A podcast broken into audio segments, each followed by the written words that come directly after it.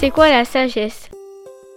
Selon nous, la sagesse serait de respecter les règles des parents, mais pas dans certains cas, mise en danger, libre arbitre.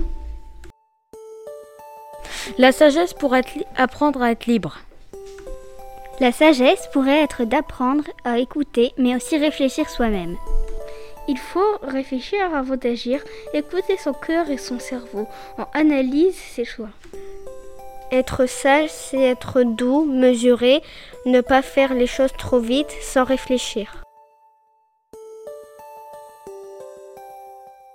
Selon les philosophes, c'est se poser des questions, s'interroger, même parfois sans trouver la réponse. Socrate était le premier philosophe en Grèce. Il faisait de la philosophie en parlant et en marchant. Les présentateurs sont Charlie, Amaury, Garance, Abdelali, Thibaut, Nawel, Céliade et Nada.